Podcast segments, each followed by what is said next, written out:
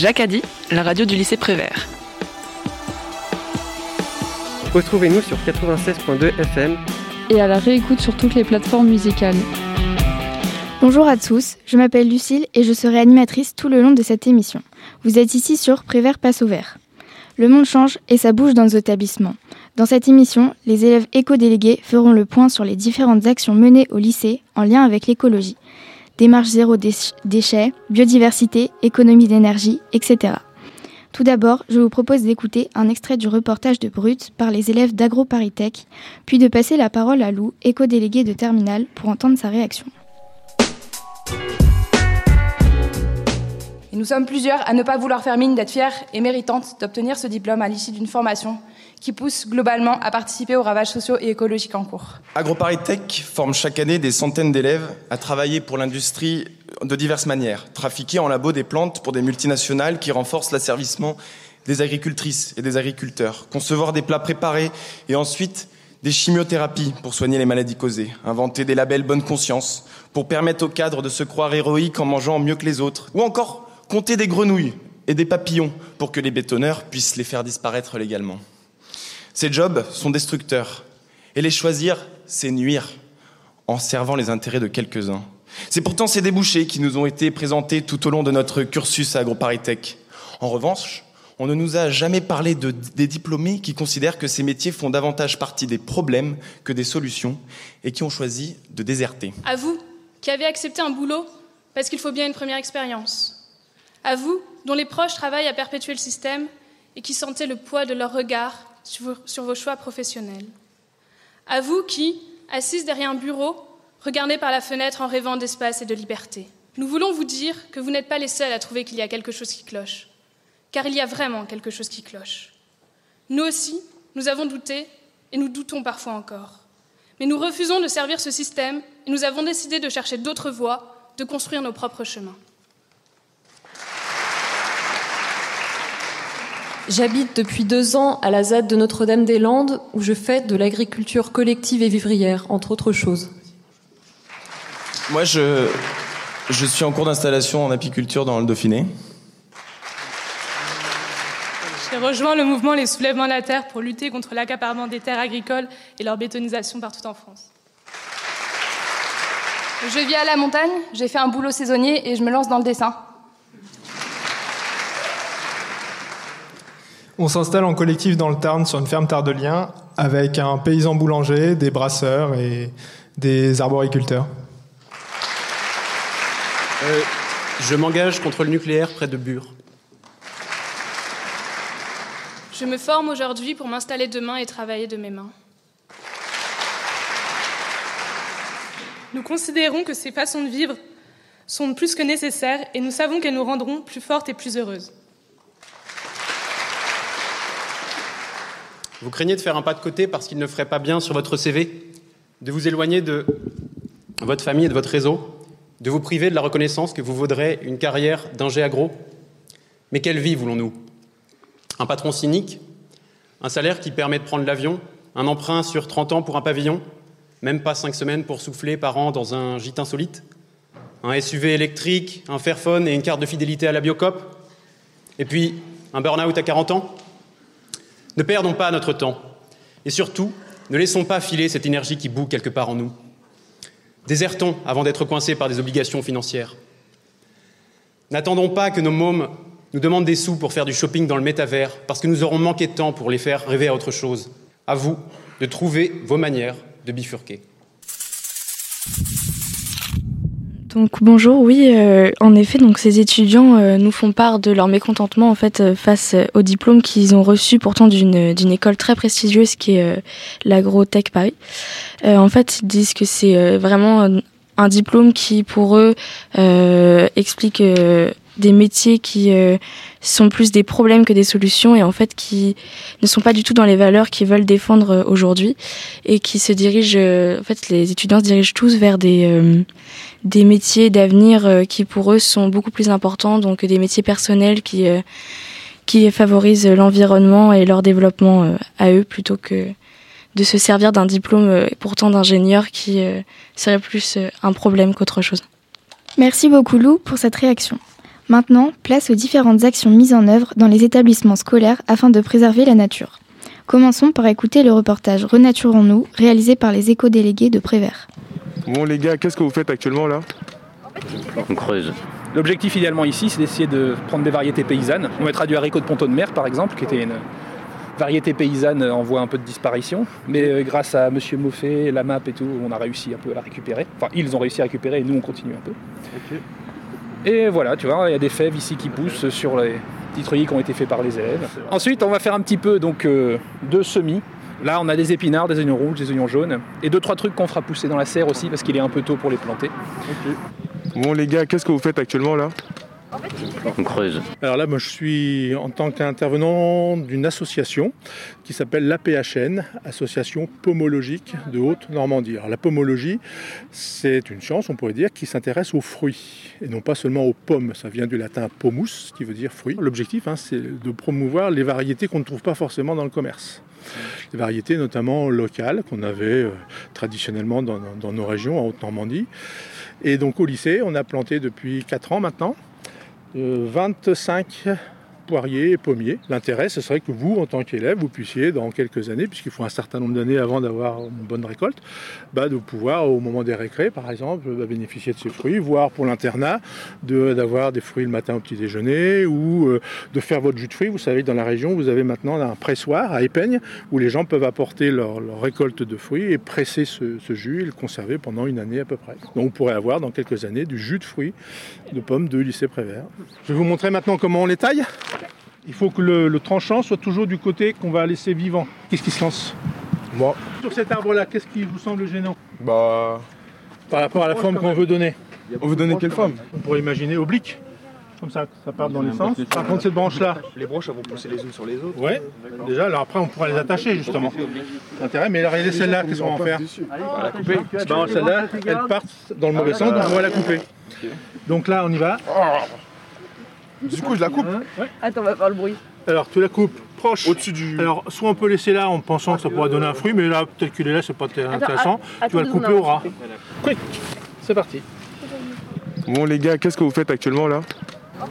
On creuse. Qu'est-ce qu'on constate? Eh bien, euh, une régression, là encore, des populations de chauves-souris. Donc là, votre, euh, votre mission, c'est d'aller trouver un- une branche bien orientée, voyez, suffisamment dégagée. Euh, voilà. L'objectif, là, c'est pas juste de se faire plaisir en mettant un, nichoir. hein. Derrière, il y aura tout un suivi scientifique, c'est-à-dire de voir s'il est bien occupé, par quelle espèce, s'il y a reproduction, et ben de compter le nombre de jeunes. Et toutes ces données-là, en fait, on rentre ça sous un, un tableur Excel et les données partent à l'échelle régionale et nationale. Donc après, nous, scientifiques, ça nous permet de dresser ce qu'on appelle des tendances, de voir bah, si les populations, comme je vous le disais pour les chauves-souris tout à l'heure, sont en augmentation ou plutôt en régression. Bon les gars, qu'est-ce que vous faites actuellement là? On creuse. Et, Bon. euh, Je te demande pas plus, ok Prévert passe au vert. Quand les lycéens agissent pour le climat. Bonjour Hugo et Maëlys, vous êtes aussi éco-délégués et avez participé à la réalisation de ce reportage au sein du lycée. Maëlys, il me semble que tu es assez impliquée dans la construction des gîtes à chauves-souris dans le but de faire une place à la biodiversité. Si tu peux nous en dire plus, la parole est à toi. La raison pour laquelle on a voulu installer des gîtes pour chauves-souris, eh c'est pour préserver leur existence, car il faut savoir que certaines de leurs espèces sont en voie d'extinction, notamment à cause du réchauffement climatique ou encore des activités humaines. Avec les rénovations d'anciens bâtiments, ils n'ont plus d'endroits tranquilles pour se reposer la journée. L'éclairage les empêche de chasser la nuit, parce qu'il faut savoir que c'est des des animaux nocturnes et ils sont pas totalement aveugles, ils peuvent voir les grandes lignes. Et enfin, les pesticides qui réduisent énormément leurs ressources de nourriture. Ensuite, il faut aussi savoir que les chauves-souris sont des insectivores, elles se nourrissent donc d'insectes et notamment de moustiques, régulant ainsi leur population et devenant moins dange- dérangeant pour l'être humain. Et il faut abattre tous ces clichés qu'on a sur elles. Ce ne sont pas des suceuses de sang et elles ne s'accrochent pas à nos cheveux. Si elles nous attaquent, c'est vraiment parce qu'elles se sentent menacées. Et enfin, pour les plus observateurs d'entre vous, les espèces que vous avez le plus de chances d'apercevoir ici en Normandie, ce sont les pipistrelles, les petits rhinolophes, les grands murins et les sérotines communes. Et pour cela, il faut être là très tôt le matin et très tôt le soir au lycée. Et ceux qui sont curieux, si vous vous approchez des gîtes, en dessous, vous pourrez voir des fientes et ça veut dire qu'elles seront qu'elles sont habitées. Et enfin, comme tous les mammifères et tous les animaux, préservons et respectons nos amis les chauves-souris. De ton côté, Hugo, tu t'es beaucoup occupé de la mare dans le lycée. Je vais te poser quelques questions afin de mieux comprendre certains points. Tout d'abord, peux-tu expliquer brièvement le projet? Alors, le projet qu'on a fait, c'est qu'on voulait créer une mare parce que chaque année, euh, dans le lycée, on fait un projet euh, sur l'écologie. Et donc cette année, le projet, c'était la création d'une mare pour euh, avoir plein d'espèces et un écosystème qui se crée autour du lycée. Et alors, quel est le but précis de cette mare? Bah Alors, le but, le but de cette mare, c'est tout d'abord que le lycée soit de plus en plus écologique. Aussi, avec cette mare, on va pouvoir l'étudier en cours de première parce qu'on travaille sur les écosystèmes et tout. Et donc c'est assez important et c'est assez sympathique de pouvoir travailler euh, sur un lieu précis au lieu de, travailler sur des fiches. Et euh, pourquoi la mare n'a-t-elle toujours pas d'eau? Alors la mare, elle a rencontré quelques problèmes. Comme, comme dans chaque projet, il y a souvent des problèmes qui arrivent. Et donc euh, bah, là, notre problème, c'est que la mare n'était pas assez étanche. Et du coup, l'eau s'est infiltrée à l'intérieur de la terre. Et donc la mare n'a pas pu garder l'eau. Donc on avait plusieurs options. Soit on pouvait mettre une bâche en dessous de l'argile, parce que du coup on a mis de l'argile pour euh, retenir l'eau. Soit on mettait une bâche, mais c'est pas vraiment très écologique.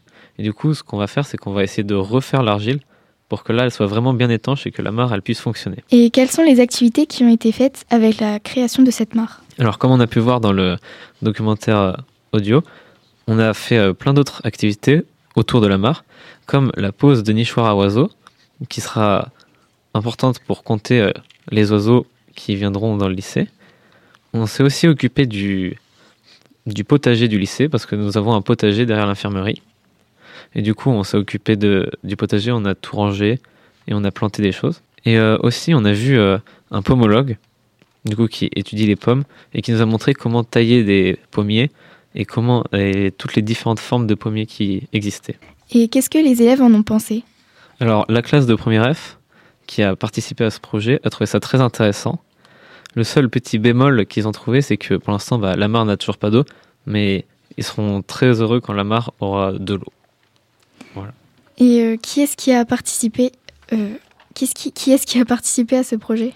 Alors, dans le lycée, euh, on a la classe de première F a participé à ce projet avec des professeurs. Et il y a aussi des, intervenants extérieurs qui sont venus, comme le pomologue et, et euh, les gens pour creuser la mare. Et enfin, est-ce que tu saurais décrire l'ambiance qu'il y avait au moment de la création de cette mare? Alors, au moment de la création de cette mare, tout le monde était assez content de voir ce que le lycée fait pour euh, l'écologie. Et euh, du coup, tout le, monde a trouvé, tout le monde a trouvé ça très intéressant. Et l'ambiance était vraiment, vraiment très agréable. Bien, merci et bravo à vous deux pour votre engagement. Des actions de protection de la biodiversité sont également menées à l'extérieur du lycée. Dans la zone de Saint-Ulfranc, ce sont les populations d'amphibiens qui sont menacées. Nous retrouvons Arthur, Chloé et Gabriel qui vont nous parler de trois films réalisés pour communiquer et sensibiliser.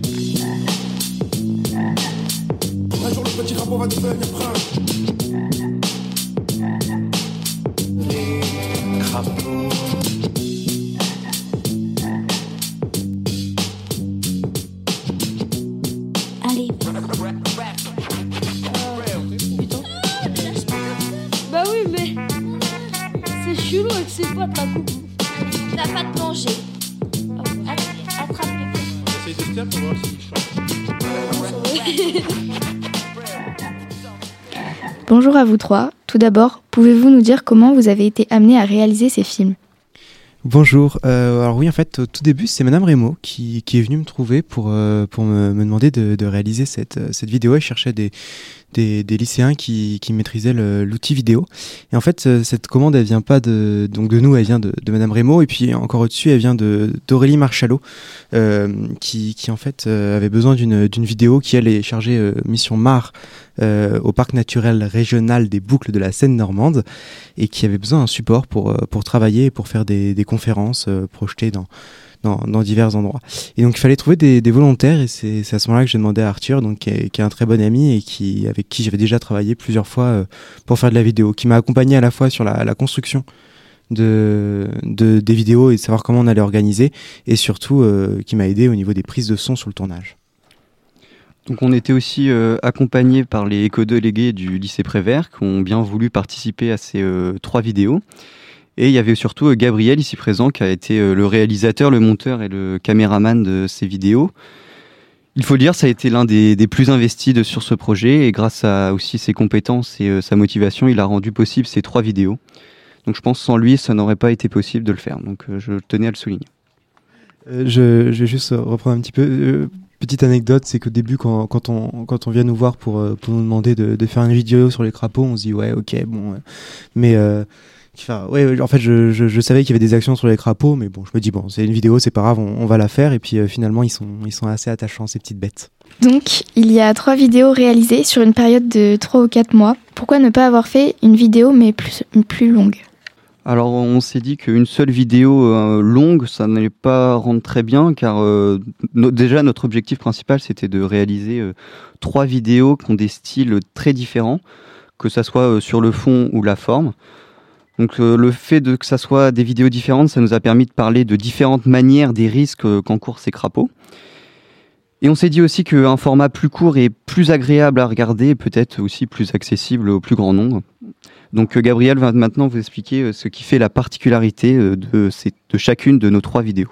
Oui, alors juste pour préciser tout d'abord, l'objectif au départ, c'était pas de réaliser trois vidéos, c'est un objectif qu'on s'est fixé à terme en fait au, au fur et à mesure qu'on avançait dans, leur réalisation. En fait, la toute première vidéo, donc j'ai dit, c'était un- une commande de- d'Aurélie Marchalot, qui en fait en avait besoin pour un dispositif Ramsar. Alors c'est quelque chose d'assez peu connu, c'est un label, le, le dispositif Ramsar, et cette année, le séminaire était accueilli à Ponto de Mer. Et, euh, et donc l'idée c'est de, de créer une vidéo qui permettrait de- d'être projetée, qui servirait de support à des explications apportées euh, lors de ce séminaire par Aurélie Marchalot. Et euh, vous pourrez d'ailleurs écouter cette, cette vidéo à, la fin de cet euh, petit échange. Pour parler de la première vidéo, je crois que Chloé, tu as des choses à nous dire là-dessus. Alors pour la première vidéo, donc c'était effectivement dans la zone de Saint-Ulfranc, qui est la zone humide de Ponton-de-Mer, là où on retrouve tous les crapauds de Ponton-de-Mer. Et euh, lors de cette première vidéo, donc c'était donc Aurélie Machalot qui nous expliquait avec euh, des éco-délégués quelles espèces on pouvait trouver dans cette zone humide, comment est-ce qu'elles vivaient, euh, où est-ce qu'elles où est-ce pouvaient aller se réfugier et qu'est-ce qui était important de repérer dans cette zone. Et donc, ce qui était important, c'était que les grenouilles et les crapauds et aussi les tritons traversaient euh, une route qui est plutôt fréquentée et qui est assez dangereuse pour ces espèces qui sont plutôt fragiles pour rejoindre la mare pour leur période de reproduction. Euh, sauf que justement, comme euh, c'est assez dangereux, euh, elle avait besoin d'aide pour qu'on puisse nous aider, enfin pour qu'on puisse l'aider non seulement à repérer le nombre de crapauds qu'on pouvait y trouver, et aussi pour les aider à traverser pour bah, protéger un peu plus cette espèce. Et donc lors de cette première vidéo, on a justement fait le point sur toute cette zone. Et euh, après cette vidéo, on a fait plusieurs sorties nocturnes pour l'aider justement à déplacer les crapauds. Et il faut savoir que sans son aide, euh, on ne pourrait pas les déplacer car ce sont des espèces qui sont protégées, qu'on ne peut absolument pas toucher. Et donc du coup, grâce à elle, on a pu sauver quand même euh, plusieurs crapauds. Lors de la première sortie, on n'a pu en trouver qu'un seul malheureusement. Une deuxième qui s'est passée pendant les vacances euh, a pu nous permettre de sauver plus de crapauds, 13 au euh, non, 89 au total. Et malheureusement, on en a trouvé 13 morts sur la route, car malgré le fait que les routes soient bloquées, il y a quand même des personnes qui ont essayé de passer. Et lors de la dernière, euh, de la dernière sortie, on a pu sauver aussi quelques crapauds. Et en plus de ça, on a organisé une mini clean walk qui nous a permis de ramasser quelques déchets sur le chemin. Et il me semble que c'est lors de la première sortie qu'on a pu faire euh, quelques photos et qu'on a pu tourner le deuxième film. Alors, je voudrais juste réagir sur deux choses sur ce que tu dis avant de, parler de la vidéo suivante. Euh, la première chose, c'est la, grande pédagogie euh, dont, fait preuve euh, Madame Marchalot. Euh, on l'entendait un petit peu tout à l'heure dans, dans, le, dans, le, dans la bobine Renaturons-nous, mais elle, fait à chaque fois preuve d'une grande pédagogie et à chaque fois qu'il y a de nouvelles personnes, elle, recommence son explication au début et c'est très agréable.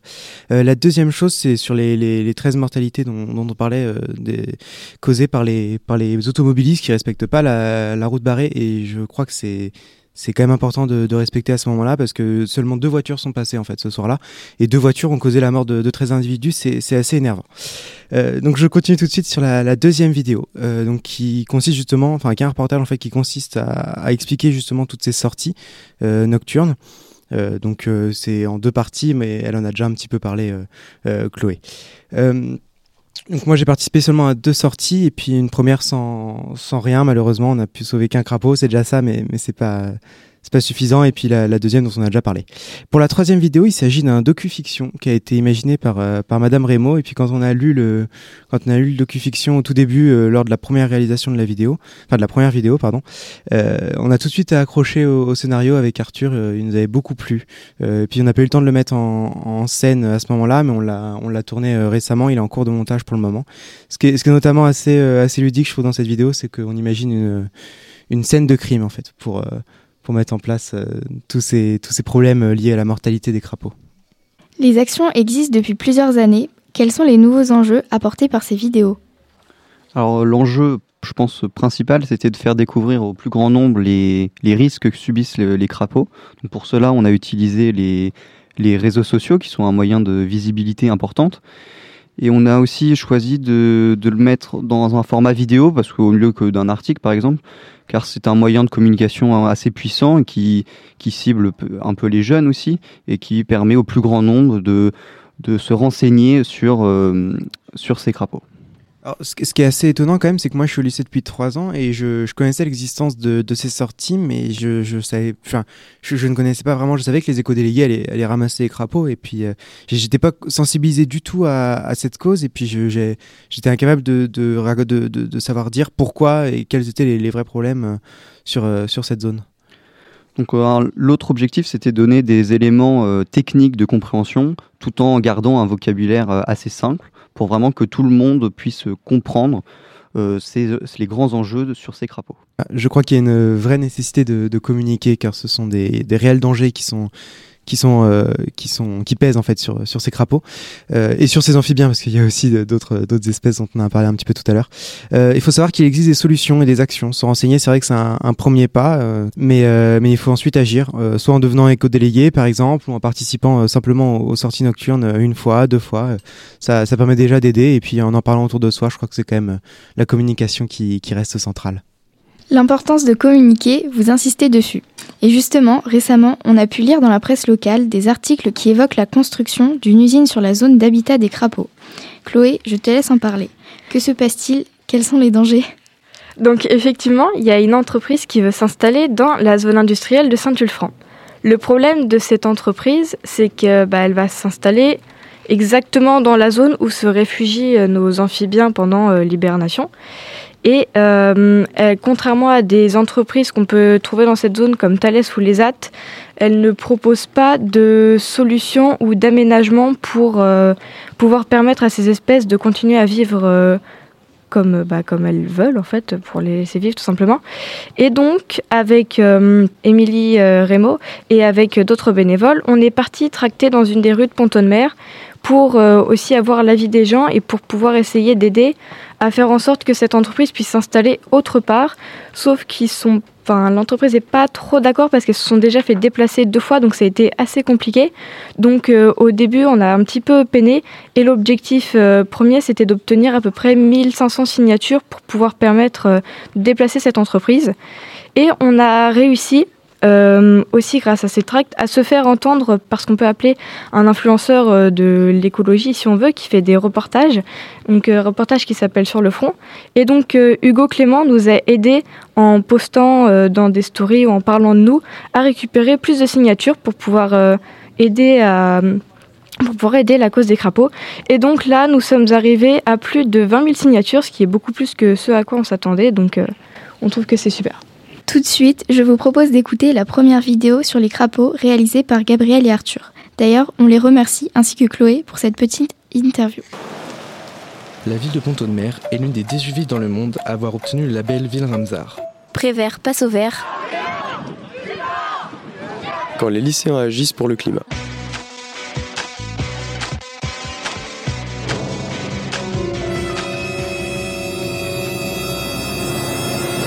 Ici, nous nous situons à l'est de la ville de Ponto de Mer, dans la vallée de la Rille, sur une zone humide où a été construite la zone industrielle de Saint-Ulfranc, qui compte 26 entreprises. Dans la zone de Saint-Sulfran, quatre espèces d'amphibiens ont été observées. Les crapauds communs, les grenouilles agiles, les grenouilles rousses et les tritons palmés. Les amphibiens sont comme les hommes, c'est-à-dire qu'ils sont vertébrés. Ils se divisent en deux parties, les anours qui regroupent les grenouilles, les crapauds et les rainettes, et les urodella qui regroupent les tritons et les salamandres. Tous les amphibiens sont protégés par la loi. En effet, il est interdit de les déplacer, qu'ils soient têtards ou même qu'ils soient morts. Ceci est passible d'amende. Ils sont très petits et donc ils sont très fragiles.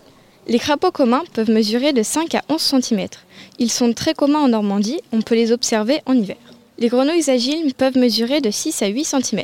Elles sont très communes, mais elles sont plus nombreuses dans le département de l'Eure. Les tritons palmés mesurent de 6 à 9 cm, ils sont très communs. On peut les observer dans la période de début février car ils retournent à l'eau pour la période de reproduction. Ils se situent partout en Normandie. Les grenouilles rousses peuvent mesurer de 7 à 10 cm. Elles sont communes mais plus nombreuses dans la Manche. Et récemment, dans la zone de Saint-Ulfranc, on a pu observer des vipères péliades. Elles sont peu nombreuses et sortent plus fréquemment en février. Les batraciens sont des animaux à sang froid et doivent hiverner. Ils s'enfouissent dans le sol ou dans l'eau, dans des zones que l'on appelle des zones d'hivernage, comme les haies, les hautes herbes ou les troncs d'arbres creux, pour éviter le gel. Les batraciens migrent à la fin de l'hiver vers un point d'eau et se déplacent la nuit, principalement pendant les périodes de pluie. Ils craignent les températures négatives et sur Saint-Ulfranc précisément, ils sont obligés de traverser la route pour atteindre la zone de reproduction, qui sont donc les mares ou les points d'eau. Le problème ici, c'est qu'ils sortent tous en même temps. La période de reproduction euh, est environ vers la fin février, soit la fin de l'hiver, le début du printemps. On constate une forte mortalité des amphibiens à cause de la route. Effectivement, plus de la moitié sont écrasés. Certains animaux sont aussi gênés par la lumière car ce sont des animaux lucifuges. Pour limiter au mieux cette mortalité, des grilles sur les bouches d'égout, mais aussi fermer les routes les soirs des migrations, réduire la luminosité, créer des passages dans les grillages pour aider les amphibiens à passer. Des bénévoles vont pouvoir ramasser les animaux à proximité de la route pour les redéposer près de la mare de lézard. Passons à présent au sujet de la Clean Walk. Et oui, les éco-délégués accompagnés d'élèves volontaires en ont déjà organisé deux cette année. La première était le mercredi 4 mars, juste devant le lycée et près de la. L'autre nettoyage de la ville a été effectué hier, donc lundi 23 mai. Mathilde, Sarah, vous avez toutes les deux participé à cette action. Je vous laisse donc l'expliquer. 4,5 millions de tonnes, c'est le nombre de déchets plastiques que la France produit chaque année, dont une partie se retrouve dans l'environnement, oubliés, échappés des poubelles ou jetés involontairement. En effet, après avoir pris connaissance de ces chiffres alarmants, nous avons voulu réagir à notre échelle en organisant une clean walk. Mathilde, peux-tu nous expliquer ce qu'est une clean walk? Une clean walk consiste à se regrouper pour nettoyer un site saturé de déchets. Nous en avons donc fait l'expérience à Ponto de Mer avec le lycée Jacques Prévert. Jules, un éco-délégué, nous a répartis en petits groupes d'élèves et de professeurs volontaires et nous avons chacun pris des parcours différents, allant de la fête foraine à la médiathèque ou encore le long de la Rille. Nous avons alors retrouvé de nombreux mégots et déchets plastiques le long de la route, mais aussi des canettes et bouteilles d'alcool dans certains endroits localisés, tels que la fête foraine ou encore le squat derrière Super U. Parmi les déchets les plus surprenants, nous avons retrouvé une chaise, un râteau ou encore des grilles dans la Rille. Le bilan était de 12 sacs ramassés pour 3 parcours et 34 participants, le tout en moins d'une heure trente. Comme vous le savez, il nous reste seulement 3 ans, selon le modèle du GIEC, avant d'atteindre le point de non-retour qui nous réserverait un destin catastrophique. Pour éviter cela, il existe plusieurs solutions telles que les éco-gestes. Mais Sarah, lesquels sont-ils? Un éco-geste est un, geste simple et banal de la vie de tous les jours, comme aller au travail à pied ou à vélo, faire la cuisine, se laver en un temps record, cultiver son propre potager, trier ses déchets, des gestes que chacun de nous peut faire afin de diminuer la pollution et améliorer notre environnement. De plus, certains déchets pourraient être évités comme les suremballages. Il y a des solutions très concrètes. Réutiliser ces emballages ou se servir de sacs réutilisables à l'infini. Nous pensons qu'il est primordial de sensibiliser les enfants dès leur plus jeune âge, car les enfants d'aujourd'hui sont les adultes de demain. On invite alors tous les collèges et lycées à mettre en place ce genre de marche de façon régulière. En effet, la meilleure sensibilisation reste l'action. Nous-mêmes n'avions pas conscience d'une telle pollution dans les rues d'une si petite ville avant Saint Clean Walk. Alors Mathilde, pratiques-tu des éco-gestes au quotidien? J'essaye de trier au maximum mes déchets et je les recycle même quand je le peux. Je prends des douches courtes et j'essaye de ne pas prendre de bain. Enfin, je ne mange plus de viande depuis presque 4 ans. Donc voilà un peu les éco-gestes que j'ai réussi à mettre en place. Sarah, tu nous as parlé de sensibiliser les enfants, mais de quelle manière? Comme je l'ai dit avant, je pense qu'il faut que plus de collèges ou même d'écoles primaires fassent des clean walk ou encore des ateliers pour apprendre à recycler et ainsi euh, prendre des bonnes habitudes dès leur plus jeune âge. Mathilde, comment vois-tu notre Terre dans 10 ans? Si rien ne change, je pense que nous nous préparons à un futur compliqué, comme le prévoit depuis des années le GIEC ou encore Greta Thunberg. Il est important de réaliser nos erreurs maintenant pour éviter le pire par la suite. Et enfin, Sarah, quels sont les dispositifs que pourraient mettre en place les villes pour réduire leur impact écologique? Il existe déjà en Allemagne des machines permettant de recycler le verre ou le plastique et d'obtenir en échange une petite somme d'argent ou des bons d'achat. Et je pense que ce serait une bonne idée euh, d'en avoir également en France. Et enfin, euh, de rajouter déjà plus de poubelles à mégots, car on en retrouve encore beaucoup trop, sachant qu'un mégot pollue près de 500 litres d'eau. Ce n'est donc plus possible. Merci beaucoup les filles. Et pour compléter ce que vous venez de dire, rien de mieux que d'écouter le reportage sur la Clean Walk réalisé par Jules.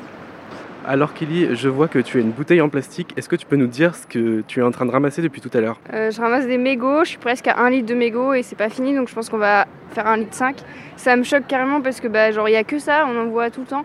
Je fais que de me baisser, je ramasse des mégots tout le temps, enfin c'est incroyable voilà. Alors Camille, toi, qu'est-ce qui t'a choqué dans cette clean walk? Bah, Ce qui me choque, c'est qu'il y a une poubelle et tous les déchets sont par terre à côté et pas dedans. Où sont les endroits où vous avez trouvé le plus de déchets Alors principalement les caniveaux, euh, les trottoirs aussi, un, un, peu partout sur le bord des routes. Mais euh, ce qui est choquant, c'est euh, je trouve les chewing-gums parce que euh, on, on, a l'impression que ça fait partie du décor et limite que ça fait partie du béton et que c'est la matière du béton tellement en fait il y en a partout et ça choque plus personne en fait et ils sont tellement incrustés dans le béton qu'on peut même pas les enlever. Alors Sarah, qu'est-ce que tu penses qu'on pourrait améliorer pour la prochaine clean walk? Alors, euh, je pense que pour la prochaine fois, ce serait une bonne idée de déjà repérer des zones dans Ponton de Mer comme des squats et d'y aller directement et de passer du temps dessus et de tout ramasser euh, directement. Voilà. Alors Justine, qu'est-ce que tu retiens de cette sortie? Il euh, y a beaucoup beaucoup de déchets à Ponton de Mer et il faudrait euh, faire plus de journées comme ça et euh, passer plus de temps parce que bah, on n'a pas eu le temps de faire euh, beaucoup de, de choses et, et voilà. L'autre proposition, c'était aussi de faire un bon coup de nettoyage un jour devant le lycée et prévoir des affiches, des pancartes directement mises aussitôt euh, devant le lycée pour dire bon ça suffit maintenant parce que vous avez vu même le cours d'eau, les mégots, enfin c'est. Euh... Mais il y avait quelque chose qui avait été mis en place. Alors Sarah, est-ce que tu as quelque chose à rajouter? Alors oui, euh, j'ai trouvé ça quand même d'un côté euh, super agaçant de voir que ce sont ce, seulement les personnes euh, qui ne jettent pas leur euh, papier ou qui ne fument pas qui ramassent derrière les autres. Eh bien, merci Jules pour la réalisation de ce reportage sur la Clean Walk. Nous accueillons à présent les éco-délégués du Collège de Cormeilles. Nous savons qu'ils sont déjà très engagés dans le développement durable et avons maintenant l'habitude de les recevoir après-vert. Camille, est-ce que tu pourrais nous parler des actions que vous avez réalisées avec les autres éco-délégués? Donc, donc oui, effectivement, depuis déjà deux ans, nous réalisons énormément d'actions au collège, euh, comme par exemple une collecte de jouets, euh, un sapin en boîte à œufs, des, un travaux des travaux d'isolation au collège, mais également une clean walk. Euh, Elisa, tu peux m'en parler un petit peu plus? Euh, oui, nous aussi, nous faisons euh, des clean walk. Euh, L'année dernière, nous avons effectué deux, qui consistent donc à venir nettoyer et ramasser tous les déchets euh, de, nous y convions les sixièmes ainsi que les CM2 euh, de l'école primaire. Et euh, nous avons aussi du coup euh, prévu une clean walk dans deux, trois semaines, il me semble. Merci Camille et Liséa pour ces réponses. Je crois aussi que votre collège a candidaté pour passer au niveau 3 du label EDD. Pouvez-vous nous en dire plus, nous expliquer en quoi ça consiste? Donc oui, euh, nous sommes label 2 déjà depuis plusieurs années et euh, nous avons euh, candidaté pour passer label 3. Nous avons reçu lundi dernier les inspecteurs de la commission d'évaluation et nous leur avons parlé de, des différents projets que nous menions au collège, comme par exemple les actions de la cantine. Est-ce que tu pourrais nous en parler un peu plus, Amy, s'il te plaît? Oui, donc pour la cantine, nous avons remis en place la table de tri qui avait été implantée avant les travaux. La table de tri consiste à trier d'un côté les, déchets alimentaires et les déchets papier de l'autre. Par la suite, nous installerons une table de troc. Donc par exemple, si quelqu'un ne veut plus de son fruit, il le pose sur cette table et si quelqu'un reveut un fruit, il pourra le prendre. Ivana, tu es en sixième et pourtant déjà très impliquée en étant éco-déléguée à Cormeil. Il me semble que tu fais partie d'un club qui s'appelle Croissance Verte. Peux-tu nous en parler s'il te plaît? Oui, tout à fait. euh, je fais partie du Club Croissance Verte euh, qui est organisé le mardi sur le temps du midi. Donc euh, on entretient le jardin et on plante des fleurs. Nous faisons aussi des ateliers comme des cosmétiques, baume à lèvres, gommage ou, ou déodorant, comme des sapins en papier pour Noël. Et dernièrement, une vente de savon bio qui venait de Marseille. Mathis, toi aussi tu fais partie de ce club, mais tu t'es plutôt occupée du côté extérieur. On t'écoute pour que tu nous en parles un peu plus. Alors euh, oui, il y a une mare au collège, on la nettoie chaque année pour réguler les végétaux et je me suis rendu compte qu'il manquait des nichoirs autour de la mare. Donc euh, j'ai fait une mangeoire grâce à mon imagination et ma connaissance des oiseaux. Et euh, d'où te vient cette connaissance des oiseaux?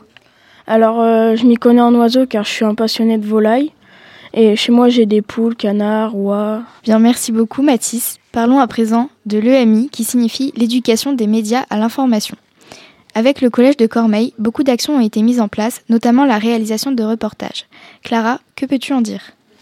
Euh, oui, donc il y a deux ans, nous avons participé à un concours, donc le concours JRE qui signifie Jeune Reporter pour l'Environnement, et qui consiste à créer un reportage de trois minutes maximum sur une problématique locale et trouver les solutions à cette problématique.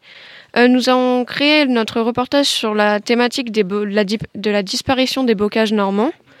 Et euh, pour trouver les solutions, nous avons interviewé plusieurs personnes, comme par exemple un maraîcher bio ou des élus locaux.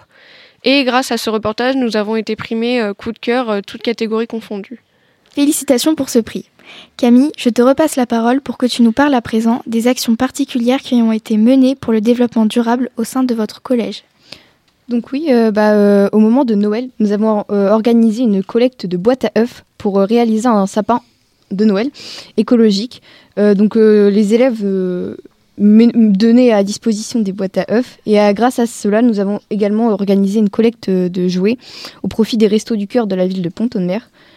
Euh, ils, venaient sont venus les chercher et les élèves étaient amenés à ramener tous leurs jouets. Nous finirons cette table ronde par Paulin, qui a participé à la certification du niveau 3 et qui va nous parler plus précisément de l'isolement des bâtiments. Alors, euh, donc l'isolation des bâtiments a été financée tout d'abord en partie par le département de l'Eure pour un budget total d'environ 3 millions d'euros. Euh, donc les travaux ont commencé euh, il y a trois ans et se sont achevés l'année dernière. Donc la, rénovation consiste donc à isoler le bâtiment extérieur afin donc de, de plus chauffer les salles de classe notamment et aussi donc de changer les fenêtres puisque auparavant euh, en hiver par exemple on était obligé de porter un manteau puisqu'il faisait beaucoup trop froid dans les dans les salles de classe donc cela a permis d'améliorer les conditions de vie des élèves des agents mais aussi de l'administration et je peux l'affirmer euh, le collège maintenant euh, c'est beaucoup plus agréable de venir au collège puisque on n'a pas besoin de porter un manteau en salle de classe qui parfois est très gênant Eh bien, merci Paulin et bravo à tous pour votre dévouement et votre investissement. Cela fait plaisir à voir. Sans plus attendre, je vous propose d'écouter la chanson Croix au printemps par M.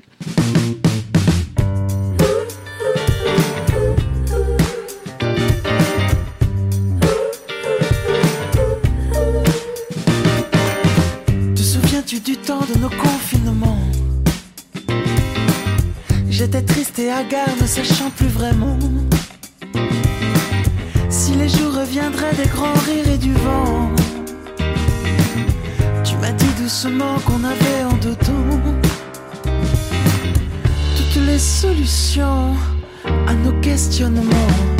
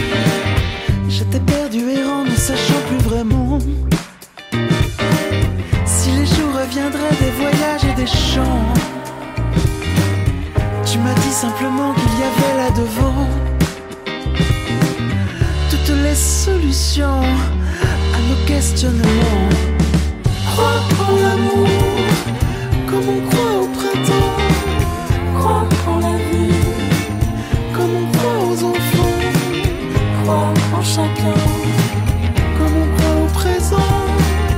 Crois en ton cœur comme on croit aux absents.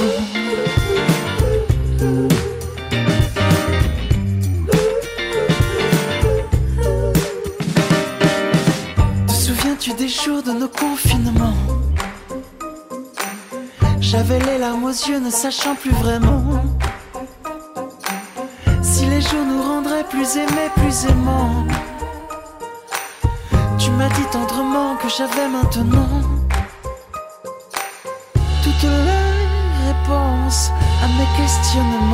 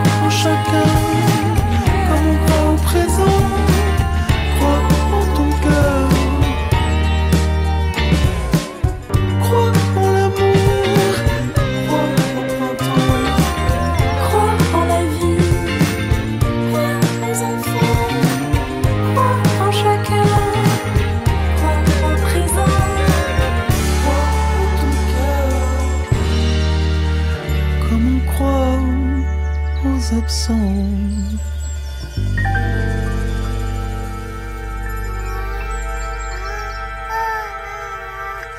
Continuons maintenant avec un sujet de société qui n'est autre que le développement durable. Je vous propose d'écouter Marius et Élise qui vont nous parler du bioéthanol. Le bioéthanol est un biocarburant utilisable dans certains moteurs à essence. C'est-à-dire que dans du E10, on trouve 10% du bioéthanol. Le terme bioéthanol est un amalgame entre le préfixe bio, du grec bios, vie, vivant, et du terme éthanol. On peut alors penser que ce carburant est vert, que c'est un carburant propre et se donner bonne conscience en les utilisant. Nous pouvons alors nous poser la question comment on produit ce carburant vert et quel est son impact écologique? Pour fabriquer du bioéthanol, plusieurs méthodes sont possibles. Tout d'abord, nous, pouvons nommer les betteraves sucrières, une agriculture qui est intensive pour la fabrication alimentaire et pour produire ce carburant vert. En France, les agriculteurs français de betteraves sucrières sont cependant les derniers à utiliser des pesticides néo- néonicotinoïdes, plus souvent appelés tueurs d'abeilles. Ce pesticide avait été interdit en 2018 en France puisqu'il attaque le système nerveux des abeilles. Cependant, depuis 2020, cette interdiction a été levée pour les agriculteurs de betteraves sucrières. Ils sont alors les seuls à utiliser l'insecticide de tueur d'abeilles. Puis dès que la récolte de betteraves sucrières est terminée, elle est envoyée dans des usines. Ces betteraves vont être coupées en fines frites puis chauffées dans de l'eau bouillante pour obtenir une eau très sucrée. Cette eau va être divisée en deux parties, où une partie ira dans, les usines d'alimentation, puis l'autre partie, qui représente un quart, servira dans la conception du bioéthanol. Dans les méthodes de fabrication de bioéthanol, nous pouvons aussi retrouver le colza. Le colza est utilisé puisqu'il est naturellement riche en acides gras qui seront transformés en huile puis en biodiesel. Cependant, nous, importons ces graines de colza de plusieurs pays comme l'Australie, alors que le colza pousse très bien en France. De plus, pour importer ce colza d'Australie, nous utilisons un cargo qui utilise du fioul lourd. Dans ces cargos, 1. importe 44 000 tonnes de colza qui permettent de produire env- environ 20 millions de litres de biodiesel. Mais pour faire venir ce cargo d'Australie, il a fallu brûler 1 million de litres de fioul lourd, qui est un carburant extrêmement polluant. De plus, le colza importé d'Australie est transgénique, ce qui est interdit en France et en Europe. Si ces graines de colza transgéniques sont retrouvées dans des champs français, l'agriculteur doit alors les détruire. Une autre méthode pour fabriquer du bioéthanol est l'huile de friture usagée. Cette méthode est très convoitée. De plus, les entreprises qui récoltent ces huiles vont payer entre 20 et 50 euros le bidon d'huile d'un commerçant, ainsi de nombreux vols vont apparaître. Que cela soit des huiles qui ont été servies pour faire frire du poulet ou du poisson pané, elles vont être purifiées. Ainsi, un déchet est devenu une matière première grâce au, bio- biocarburant. Il n'y a pas que l'huile usagée qui peut faire avancer des voitures, il y a aussi des bousses de vache. En effet, on peut trouver dans des fermes des stations de biogaz produits par des fermes. Ce processus est appelé la méthanisation. Dans ce processus, nous utilisons un méthaniseur où seront stockés plusieurs types de déchets avec de la bouse de vache. Ainsi, le mélange est brasé, puis et, et puis est chauffé à 37 degrés. Il y aura alors une fermentation naturelle et cela donnera du gaz. Puis, ce gaz est récupéré, filtré, pour ne garder que le méthane. Où une partie ira à la pompe et une autre servira à faire de l'électricité. De plus en plus de méthaniseurs apparaissent en France. En 2010, il y en avait 200 et aujourd'hui 1200. Cependant, sur la plupart des fermes qui font le processus de méthane, les vaches n'ont plus le droit de sortir dans les pâturages. Ce choix est fait pour ne pas perdre la bouse de vache et ainsi la récupérer totalement, ce qui donne un total de 20 millions de tonnes de bouse de vache par jour. Encore une fois, ce déchet est devenu une matière première. Cependant, dans la commune de Rarcourt, un problème est apparu depuis qu'une ferme qui utilise les méthaniseurs s'est construite. En effet, en automne, la population n'a pas eu le droit de consommer l'eau courante, car celle-ci est apparue noire. Suite à des analyses, ils découvrent que le reste de- des méthaniseurs qui servent d'engrais s'est introduit dans les nappes phréatiques. Ainsi, les militants disent que ce processus est une catastrophe écologique. Merci beaucoup à vous deux. Tout de suite, un débat sur le changement climatique en Normandie par Jules, Axel et Lou. Aujourd'hui en Normandie, le réchauffement climatique est suivi de près par le GIEC normand, un groupe d'experts et scientifiques euh, mobilisés par la région Normandie. Un groupe de 23 chercheurs normands est donc chargé d'appréhender les conséquences du réchauffement climatique sur notre territoire. Alors doit-on craindre le réchauffement climatique en Normandie? Axel et Lou vont tenter de nous éclairer sur cette question. Euh, bah, effectivement, oui, on, on doit craindre euh, le réchauffement climatique euh, en Normandie. On a une augmentation de 3 degrés euh, et vraiment des, des saisons de plus en plus déréglées, euh, avec de la sécheresse par exemple. En revanche, s'il fait plus chaud, on peut cultiver des fruits qui ne sont pas possibles normalement en Normandie, tels que le melon ou la tomate. Euh, si euh, tu veux cultiver euh, des fruits comme ça, il te, il te faut de l'eau, euh, Axel. On pourrait la stocker de l'eau de pluie. Justement, c'est vrai que la Normandie est réputée pour euh, ses fortes précipitations. Euh, donc euh, est-ce que le stockage de l'eau pose problème, nous? Bah, L'eau de pluie, on sait bien, euh, est assez contaminée par les, la- par les pesticides, mais euh, si tu veux euh, stocker de l'eau, euh, tu, tu peux aussi stocker l'eau euh, l'eau de mer, mais bon, après, elle est salée, donc au niveau euh, des cultures, ça va être plus compliqué. Mais il y a des stations de traitement de- d'eau salée ou même euh, pour euh, dépolluer de l'eau. Euh, le traitement de l'eau est un sujet intéressant, mais euh, est-ce que le réchauffement climatique a des conséquences sur la santé humaine?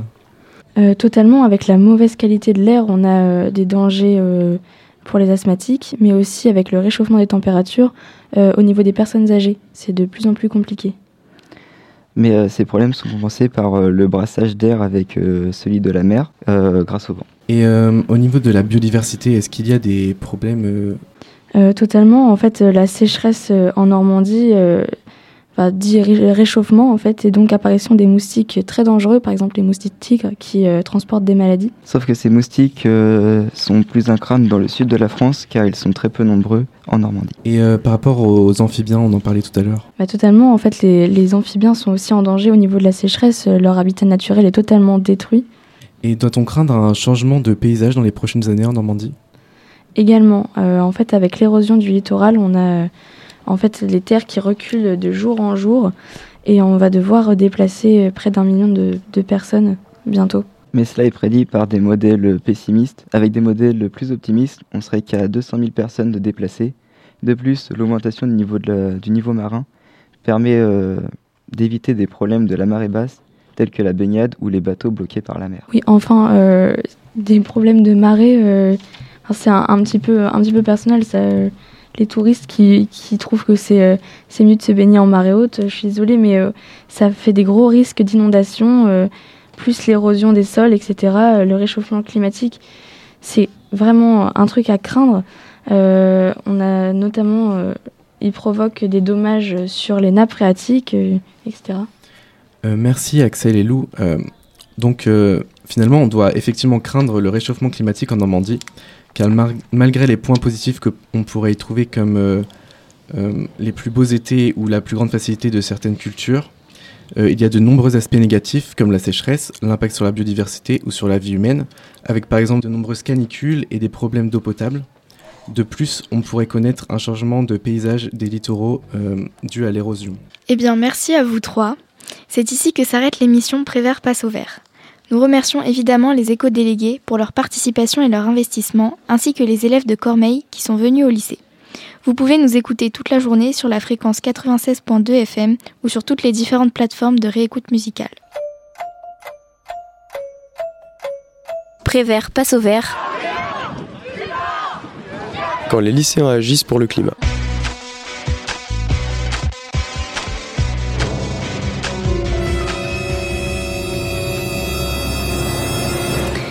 Pour conclure cette émission, nous remercions Jade et Oriane sur le plateau, ainsi que Ambre et Valérie à la technique. Un grand merci également aux auditeurs présents et à tous ceux qui ont participé. Juste après, nous retrouverons Hugo sur un sujet de société et d'écologie qui est le nucléaire.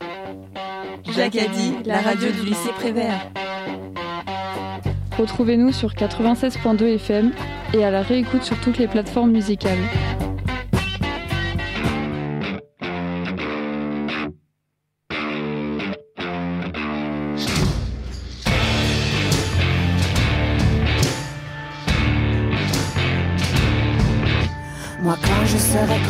Voudrais juste être vivant. Disons sur le pavé quelques milliers d'adolescents. Je n'ai même pas 20 ans et j'en aurai jamais 50. Et toi qui me regardes passer, tu penses encore au 440. We can't breathe.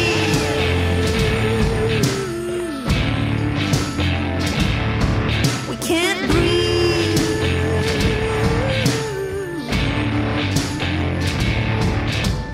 Bob said tiptoes, the fire.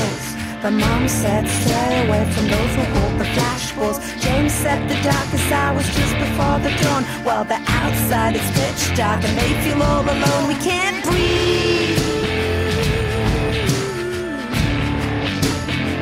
We can't breathe.